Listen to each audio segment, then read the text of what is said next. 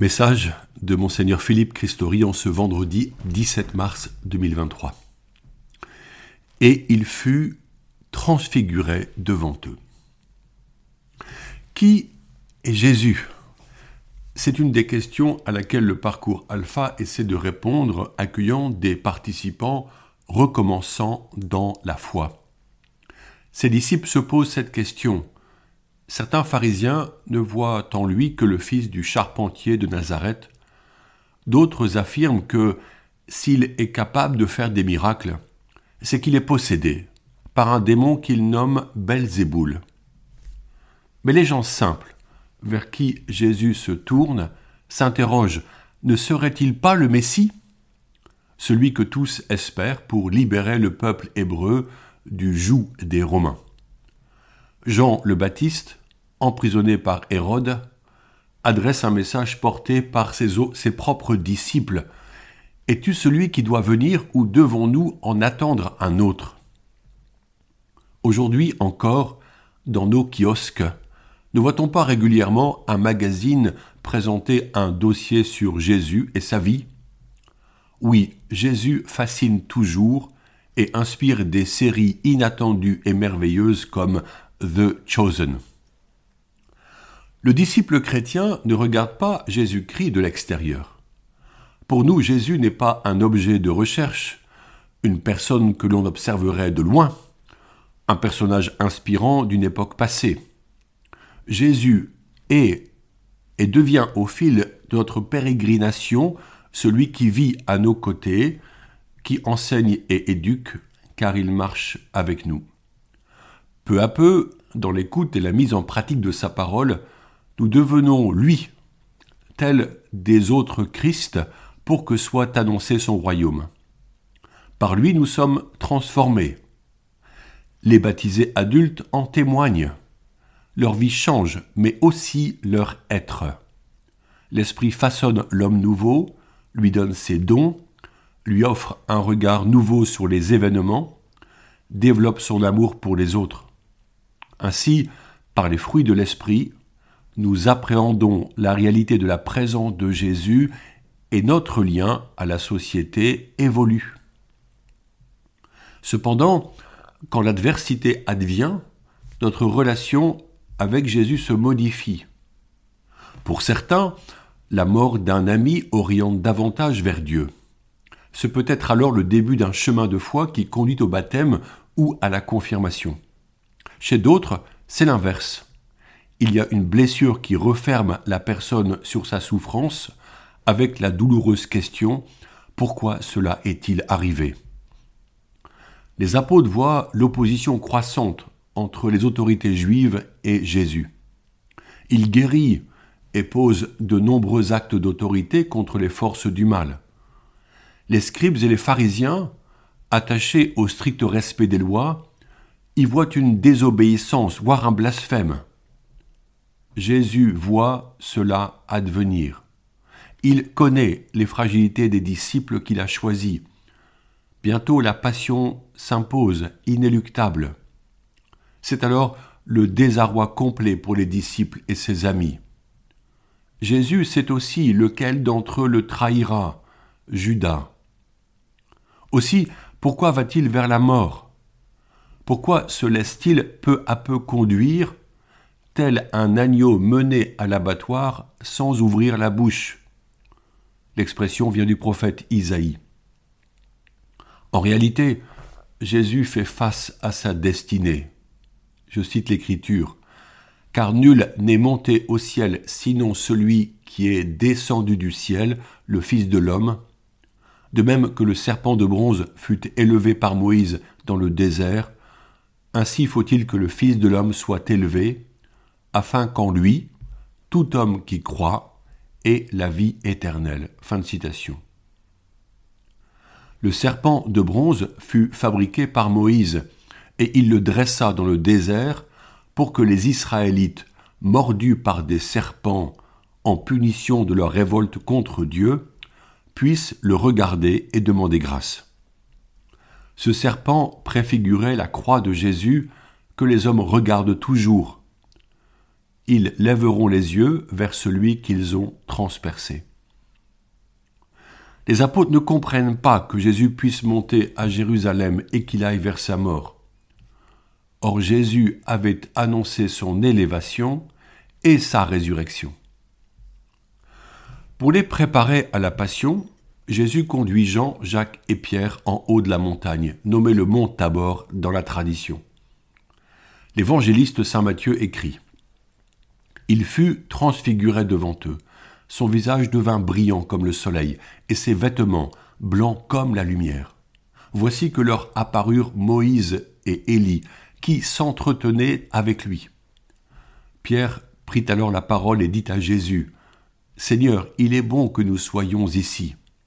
Si tu le veux, je vais dresser ici trois tentes, une pour toi, une pour Moïse et une pour Élie. Il parlait encore lorsqu'une nuée lumineuse les couvrit de son ombre, et voici que de la nuée une voix disait Celui-ci est mon fils bien-aimé, en qui je trouve ma joie. Écoutez-le. Cet événement effraie les apôtres d'autant qu'Élie et Moïse apparaissent de part et d'autre de Jésus. Élie est le prophète qui incarne le ministère prophétique. Moïse a donné au peuple la loi divine. Leur présence aux côtés du Christ transfiguré atteste que Jésus est vraiment de condition divine. La prophétie et la loi le confirment. Après que Jésus les eut touchés et ainsi rassurés, les trois apôtres veulent s'installer là et dresser leur tente. Relevez-vous et soyez sans crainte. Jésus leur demande de conserver pour eux ce qu'ils ont contemplé et leur dit de redescendre de la montagne. Jésus monte pour la Pâque à Jérusalem et il ne recule pas les trois apôtres révéleront plus tard l'extraordinaire épiphanie vécue là, la manifestation de la gloire de Dieu en Jésus. Nous pourrions désirer que, que Jésus, dont nous savons la présence à nos côtés, puisse se manifester avec un tel éclat aujourd'hui. Cela ne serait-il pas tellement efficace pour que nos contemporains croient et suivent les commandements en vue de l'avènement du royaume? La transfiguration eut lieu avant la passion et la résurrection. Jésus est monté vers le Père lors de l'ascension. Il est désormais la tête de l'Église et nous sommes son corps. C'est l'Église, corps du Christ, qui le rend visible. Le corps est animé par le Saint-Esprit. N'est-ce pas lui qui nous transfigure? La joie et l'amour des saints ne sont-ils pas l'expression de cette transfiguration, du don qui fait que la figure humaine des croyants brille d'une lumière de charité au sein de l'humanité? Nos communautés chrétiennes seront des phares dans la nuit des hommes en accueillant pleinement leur vocation. Priez sans cesse afin d'aller nous ouvrir aux personnes vivant dans la pauvreté affective et psychologique, afin qu'elles découvrent le chemin de la vraie vie.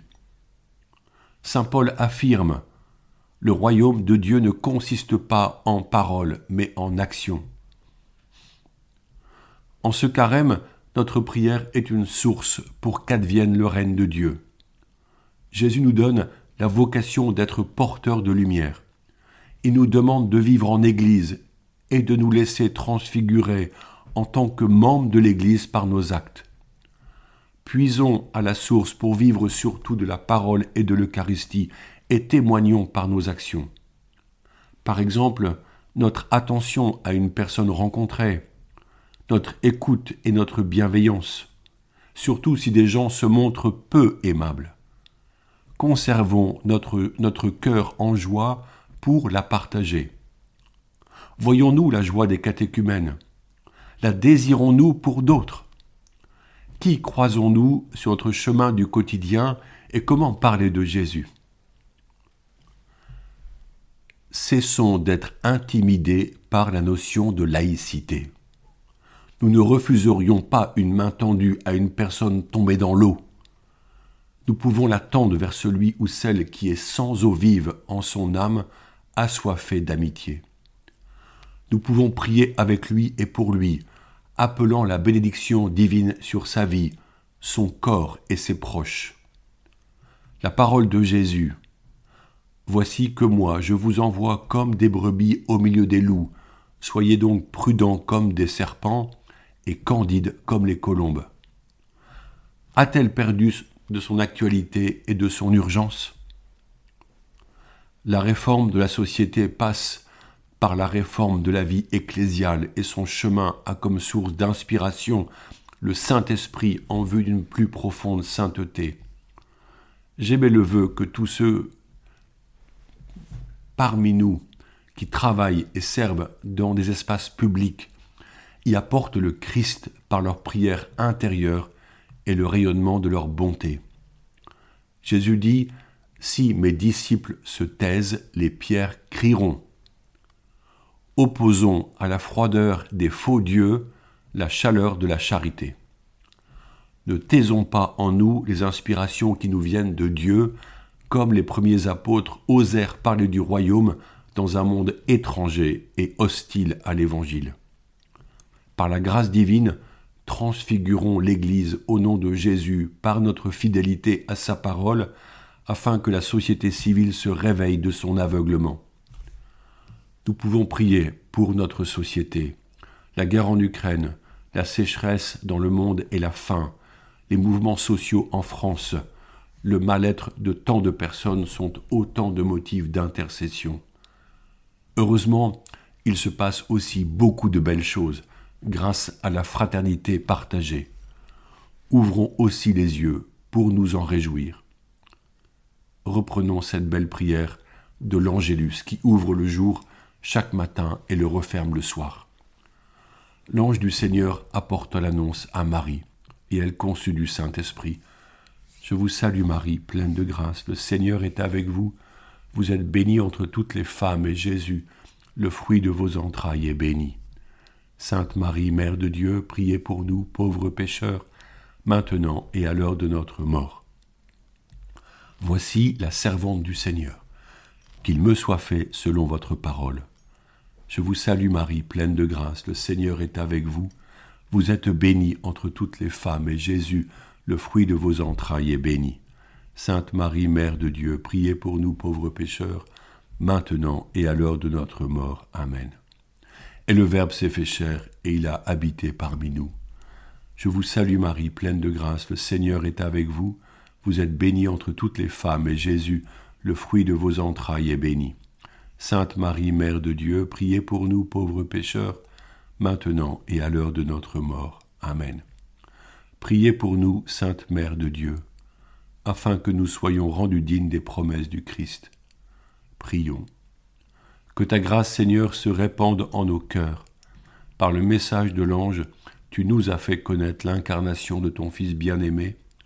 Conduis-nous par sa passion et par sa croix jusqu'à la gloire de la résurrection par le Christ notre Seigneur. Amen.